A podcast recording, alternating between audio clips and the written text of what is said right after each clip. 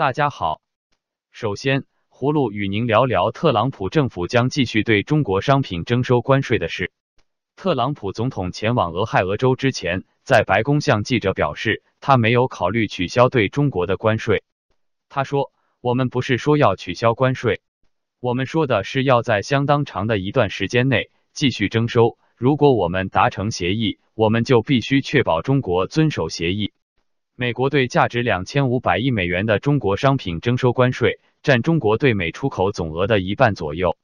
北京方面。则对价值一千一百亿美元的美国商品征收关税，相当于美国对华出口总额的百分之九十左右。特朗普称与北京的贸易协议进展顺利，而特朗普政府官员也表示，美中两国将于下周恢复谈判，目标是在四月底达成一个协议。华尔街日报引述不愿具名的美国官员所透露的消息，美中谈判看起来已经进入收尾阶段。习近平面临国内越来越强烈的要求，对美国强硬的呼声。此前有报道说，中方还担心习近平若三月底结束欧洲访问后，直接前往海湖庄园签约，会引发国内有关对美国服软的批评。特朗普则希望尽快达成一个协议，可以在接下来竞选连任时宣称自己在这场贸易争端中获胜。另一方面，特朗普对股市起伏很敏感。美中贸易争端曾多次对股市形成负面影响。美国最大的商业游说组织美国全国商会执行副总裁伯麦伦认为，谈判已经到了最后阶段，如果继续取得进展，应该在四月底前完成签约。而周三，亚洲股市受到隔夜有关美中贸易的相互矛盾的消息影响而下跌。葫芦认为，中美签订贸易协定不难。难在中方不可能进行实质性结构性改革，因为这会动摇中共的体制。接着与您聊聊哈萨克斯坦总统突然辞职的事。哈萨克斯坦总统纳扎尔巴耶夫周二突然宣布辞职，令观察人士倍感意外。周三，现任参议院议长托卡耶夫宣布，按照宪法上任代理总统职务，议长的职务则由纳扎尔巴耶夫的女儿。达利加接任。评论聚焦纳扎尔巴耶夫有意将谁推上总统宝座。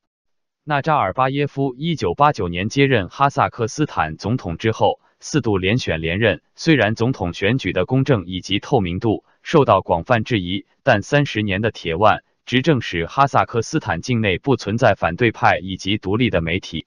纳扎尔巴耶夫虽然辞去总统宝座。但却依然担任国家安全委员会主席和执政党主席，因此对政局具有决定性的影响。哈萨克斯坦将于明年四月举行总统选举，而纳扎尔巴耶夫的选择无疑举足轻重。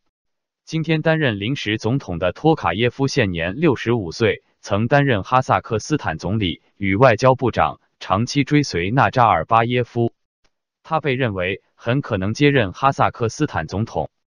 托卡耶夫上任第一天宣布将首都阿斯塔纳改名为纳扎尔巴耶夫。不过，也有观察家认为，现任总理五十三岁的阿萨卡马敏很可能成为接班人。哈萨克斯坦是中国在中亚地区重要的合作伙伴，是中国“一带一路”计划上的一大重要环节。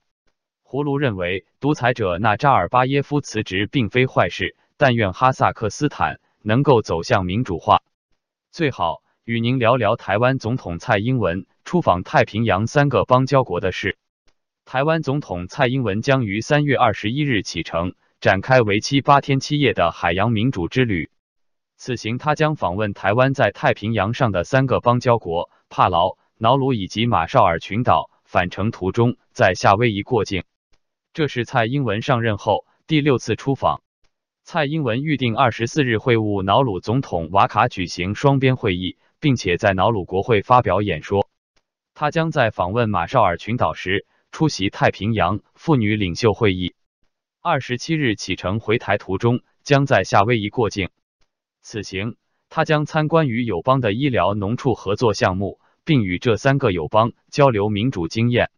台湾外交部表示，蔡英文此行是正面回应这三个友邦。国家元首邀请他前来访问，也借此持续深化与太平洋国家的连接与友好关系。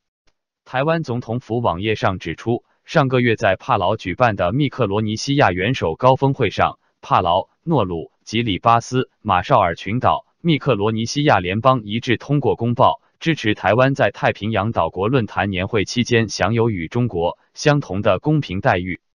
自蔡英文二零一六年就任总统以来，有五个国家与台湾断交，转与中国建交。目前，台湾仅有十七个邦交国，大部分在拉丁美洲、大洋洲岛国以及非洲的斯威士兰和欧洲的梵蒂冈。但一直有消息认为，海地、斯威士兰、梵蒂冈与台湾的外交可能不稳。此外，大洋洲的所罗门群岛即将在下个月举行大选，该国执政党曾经强调必须把中国因素纳入贸易与外交关系考虑，还表示。如果胜选，将重新检视与台湾的邦交关系。